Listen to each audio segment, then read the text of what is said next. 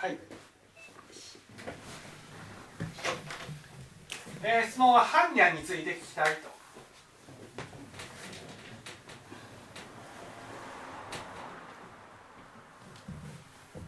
で般若とは何かというと一言で言うと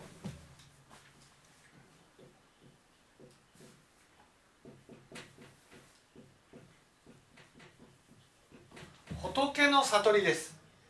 般若とは仏の悟り。仏の悟り。じゃあ何を悟るのかというと。いやざっくり言うと有意識なのかなとそう。ざっくり言うと有意識を悟るっていうことで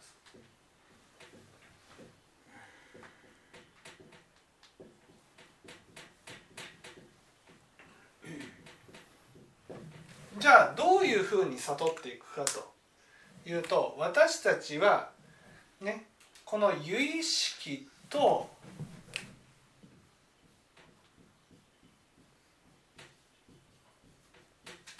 マイナスの我というのが深い関係になってます。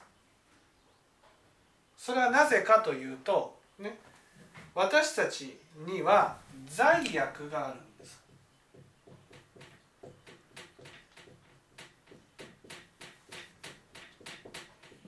ね罪悪があるからね罪悪があるからだから例えば分かりやすく言えばねえー、思い通りにならない相手を責める。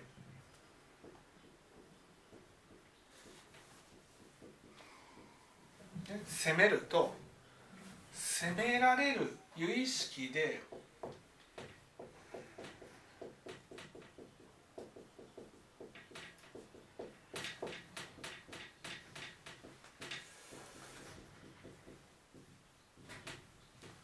責められる世界が出来上がるんです、この責められる世界が見えた時に私たちはそれは罪悪で責めるから責められる世界ができるんだとは思わずに責められるような今度ね「が」がで受け取るんです。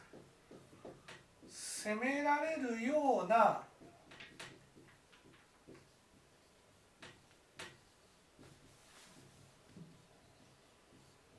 私が人間だから責められたんだと思ってしまうんです、ね、だから由意識がわからないんです。わかります？由意識って。わからないからそういうふうに思うだから由意識がわからないっていうのは責められるのは責めるからなんだっていうのが由意識なんですところが私たちは実際責められているように感じると自分が何か悪いから責められたんだと思っちゃうんです。自分が悪いから責められたんだ。つまり自分はそういう責められるような原因が自分にあると思っちゃうんです。原因は自分にありますよ。それは責めてることが原因なんです。だけど例えば仕事上でミスをしたからだとか自分が嫌われるような人間だからだとか自分がおどおどしてるからだとか自分がグズグズしてるからだとかそういうことが原因で責められたんだと思っちゃうんです。だから普通は責められるような人間だからこう責められたんだと思うとねもう一つがを作って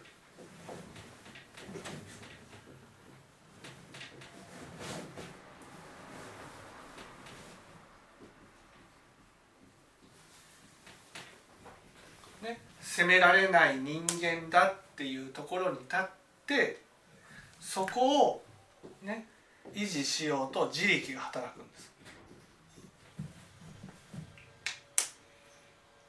められるような人間がマイナスながら責められる責められない人間がプラスながってそうそうそうそう。でプラスのがを維持しようとする力が自力なんです、ね、こういうふうになってるわけです。だから自分の中では本当の自分は責められるような人間だとみんな思ってるわけ。わかります？自分本当の自分は責める人間なんですよ、ね、だけどみんなが心の奥底で自分のことをこういう人間だと思ってる人間っていうのはねその責められるような人間だと思ってるわけ。これを龍樹菩薩の言葉で言うと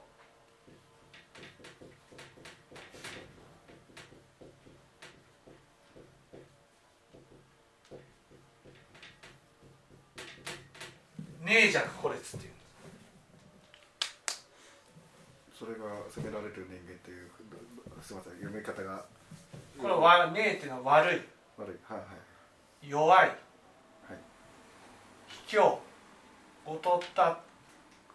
こういう人間だからうん否定されるんだと思ってる。これが本当の自分だと思ってしまうわけ、ね、でもこれが本当の自分ではなくて、ね、本当の自分はそういう苦しみを生み出す側にあるわけです。でも一旦この寧弱孤立の自分を受け入れね受け入れなければ由意識を悟ることができない。だから人と向き合うことが必要なんです。人と向き合うっていうことはね自分はその人に対して責めないようにする否定しないようにする。そうすると相手は否定してくるんですよ。先生責めないようにすると責めてくるんですか？それはそうですよね。責めないようにすると責めてきますよね。思い通りにならない時には思いっきり責めてくるじゃないですか。私が責めるから怖いから責めないだけであって。ね。私が責めないようにしていたら相手はね容赦なくね。ね。いろんな文句を言ってくるわけです。よ責めてくる恐れ恐れがなくなるからってこ恐れがなくなるから。とはい。ね、こうじゃないのああじゃないの、ね、こう言って言ってくるわけです、はい。ね、容赦なく。それに対して「ごめんなさい」って謝る。そうすると自分の中で、ね、否定してきたこの責められるような人間,、ね、人間っていうのが減っていくんです自分で自分の悪を許せるようになっていくんです。ごめんなさいを言うことによってごめんなさいっていうふうに言うことによってその相手がねたとえ自分が責められる寧弱孤烈の人間であったとしても許してもらうわけですよ。何回も許してもらう。許してもらうことによって自分の中で責められるような人間ではいけないって否定してきたものが否定しなくて済むようになるんです。二河脈道で大事なのね1にも2にも謝ることなんですよ。ごめんね。相手が何か文句言ってきたらごめんね。相手の気持ちを大事にして謝っていくことなんです。ごめんなさいね。悪かったね。すまんすいませんね。って謝っていく謝っていくことによって自分の中で相手を通してね都合の悪い寧弱孤烈の自分が見えたとしてもその寧弱孤烈の自分をプラスの側に立とうとしてね否定しなくなるんです。自分で自分を否定しているこれが苦しみを生み出しているわけです、ね、悪い自分だったらもう悪い自分じゃいけないんだって言って自分を否定するんです。弱い自分だったら弱い自分みんなは強いのに自分は弱いと。弱い自分じゃいけないんだって自分を否定するんです、ね、みんなは堂々としてるのに自分はおどおどしてる。卑怯な自分。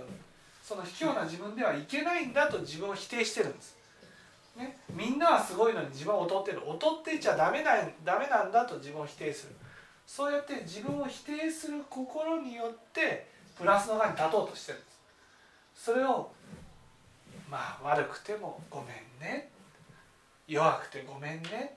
卑怯でごめんね。劣っていてごめんねって言って謝っていくことによって自分でこの自分のねこのマイナスの我を受け入れていけるようになる。まあここにいてもいいんだっていうふうに思います。そうマイナスの我でもここにいてもいいんだ。とこういうふうになる。そうするとマイナスのがを否定しなくなるとプラスのがに対する執着もなくなる。んです、ね、だからマイナスのがにプラスのがに対する執着が減るとマイナスのがに対する執着も減るんです。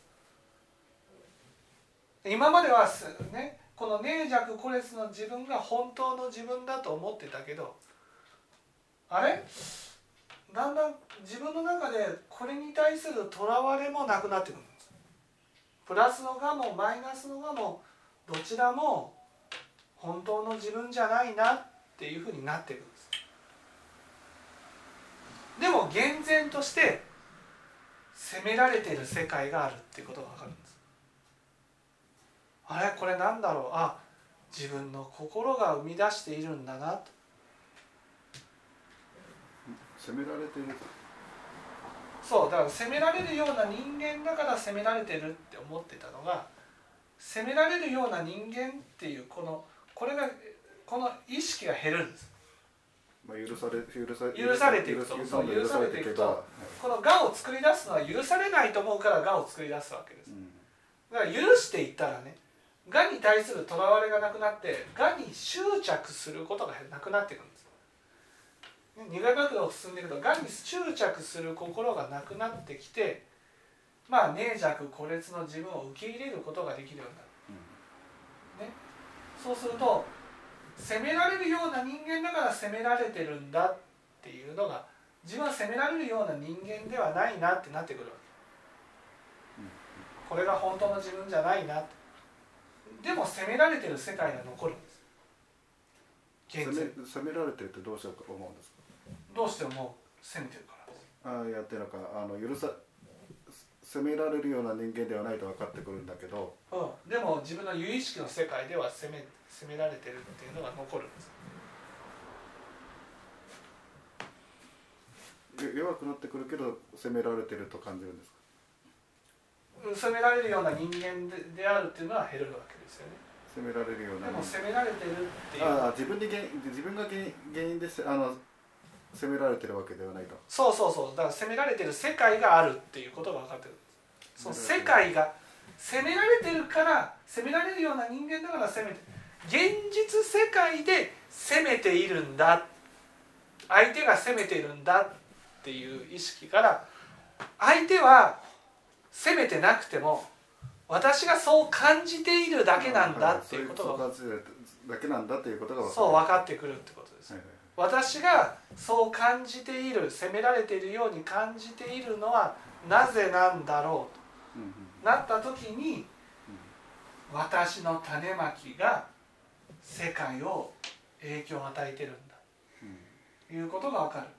自分の種まきと世界が一致するようになった。これを般若と言うんです。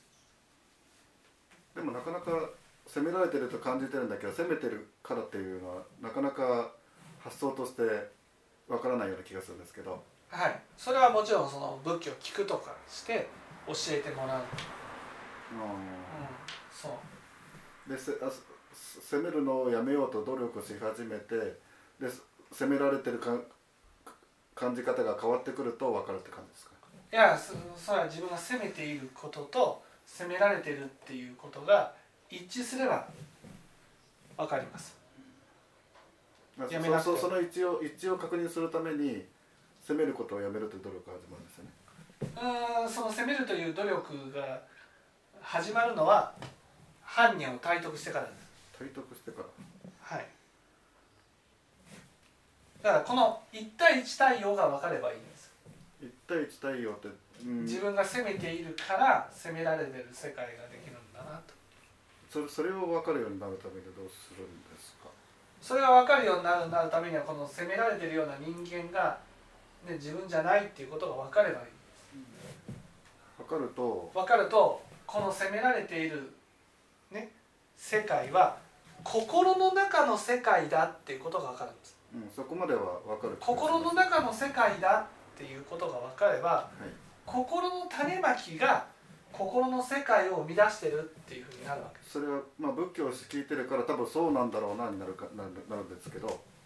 それが自分の、ね、心が見えてくるので現実世界に対するとらわれがこうだいぶはたれていくから心が見えてくるわけですよ。そうすると責め責められたたたあ単に自分がそういう世界にいるんだなっていうのは分かるんです分かると思うんですけど。分かるし自分の心の種まきも見えてくるんです。自分が責めてる姿が見えてくるんです。かそうそうそうそうそう。だから責めているから責められるんだな。そして仏仏教の知識がなかったとしてもできます。それは仏教の知識が必要です。知知識が。ってことはあのなんていうのか有意識だと思い込もうとして自分に言い聞かせてるようなイメージなんですか？いやいやだから自分のせまずは自分の世界いわゆる私たちはね誰かが私を責めてるから責められてるように感じるんだと思ってるわけはい。まあそれがそれがなくなるところは分かるんですけど。ががが減るとがが減ると外の世界は関係なくて自分が責められてるような世界なんだっていうことが分かるんです。そこまでははい。そこまで分かりましたよね、はい。そして同時に自分の心で起こしている思いも見えてくるんですよ。外の世界に対するとらわれが減ってくるから。うんだから自分はどうどういう思いを日々起こしているかっていうことも見えてくるのでその心の思いと世界が一致するっていうことが分かるんです。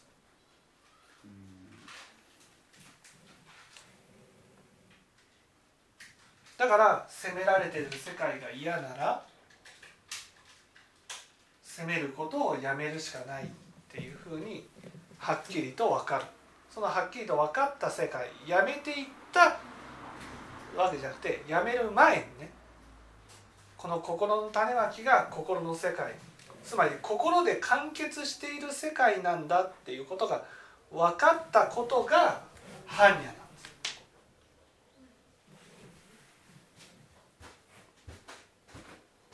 えー責められるというの責め自分が責められる世界にいるということは自覚できましたと。それは自分の世界ね。でそ仏教をき真理を聞かせてもらった上で、えーよくよく心を見つめていくと自分の中に責める責めてる心いろんなこういう場面でも責めてこういう場面でも責めてるというのが見えてくるって感じ。そうそうそうそうでそうするとああだからやっぱしそあのそういうことが分かってくるに従ってうん。あの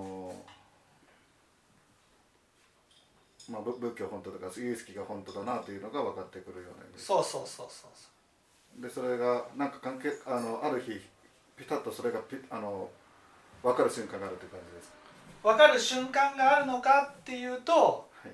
それは犯人が分かると。だんだんと分かるっていう。バーッと分かるわけじゃないじゃじゃあじゃああの犯人がいきなり分かるわけではなくてはいあの照らし合わせながら徐々に分かってくる。そうそうそうそう自分のあ責めてる心がある。あこれここんな責めてくるあの般心が若率 10%20%30% っていう感じです。ある時パッと、ね、目覚めるのはそれは過去世般若の悟りを開いていた人が根性において何かの縁に触れてガーンと悟ることであって普通の人は徐々です。あはい仏さんお釈迦様がバーッとさ悟ったっていうなるけどね。あれはお釈迦様は過去世からもう悟っていたから。だからそのあたかも一瞬に悟るように感じるけど普通の人はあんな悟りはないわけです。で最最初の方で言われたあの犯人が分かってからなくしてなくしてだから般若が分かってきたから分かって攻めると攻められるが一致するから攻めることをやるつまり心の種まきをやめていこうっていう気持ちになるわけ。うん。それがその般若が分かってない時はね相手に分からなければいいやになるんです。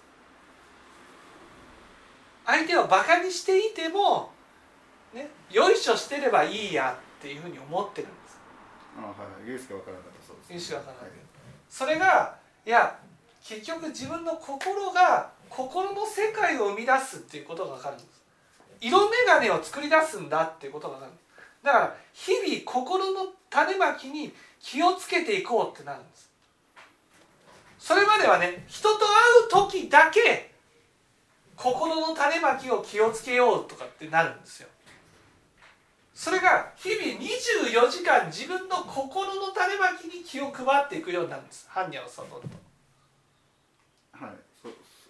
はいそう犯人を悟るとっていうのか同時なんですよね。徐々にあのお互い行ったり来たりしてるわけですそうそうそうそうそう。で最初の犯人が分かったらっていう言い方は多分上田さんはそうそういうタイプの方だと思うのではい。そういう言い方をされたっていう感じなんですかね多あそうそう分我々普通の人だったらまああの徐々にあの分かった分だけやめていこう。やめていくやめていくやめていってまた知らされる、はい。そうそう。いうことですね、はい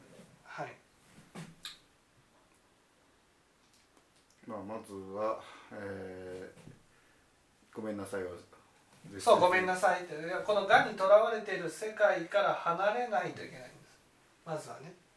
ここにこここにとらわれてると相手が攻めてきてるっていうふうに思うわけ。相手がやった行動が例えば相手に接した時に相手がちょっと嫌な顔した「ああ私が嫌い嫌いだからそうなんだ」とかね。そういうふうに思っちゃうってことです。嫌いかどうかそこもそこも徐々なんですよ。こっち全部行ったり来たりするそうそうそうですよね。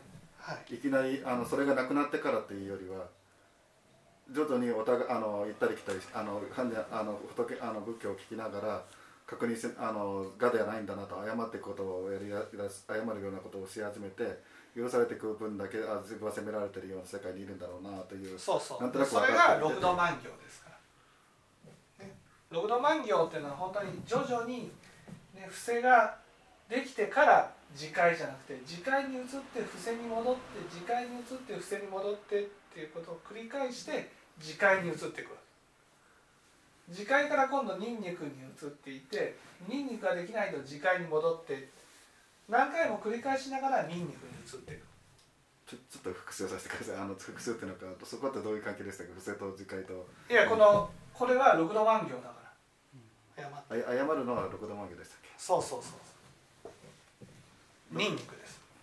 あニンニクはい。はい。ニンニクができると禅情。禅情っていうのは自分の心が見えてくる。い今の話で伏せって出てきましたっけ？伏せっていうのはだって相手を傷つけないようにするっていうのが伏せですよね傷つけないようにするというところで言うとせ責めないという話になってそうそうそうそうどちらかというとニンニクがスタートして伏せをやり出すというイメージいやいやまず相手を傷つけないっていうことがあってそのためには心の余裕を保ち続けなければならないという自戒をしてそうすると常に余裕を持って相手に接していくと相手がね自分の余裕を奪っていくわけです。ああ逆にせ攻めてきますよって話そうそうそうそうそう。それでもねニンニクを繰り返して相手が本当に心が楽になるところまで努力を続けていくのが精進でそういうことができるようになると自分の心が見えてくる。最初のあの相手が攻めてくるこちらがあの、まあ、攻めないよという状態になってくるということが伏せのところではい。そうなってくると相手が攻めてきますよというところにつながるということです。ねそうそうそう。はい。つながってきましたはい。はい。分かっていただけたでしょうか。はい。確認ですけども、うん。まあ後でもいい。けど、まあ、今責められるっていうことに僕は2つあると思ってるんですけれども。はい。1つはそのせ有意識の責めることによって責められているって感じる責められるともう一つは現象的に明らかにこの人が私を責めているから責めているように見えるから見えるっていうか明らかに責めている人いるじゃないですか。ではいそうするとあ自分は責められているんだなっていうその2つがあって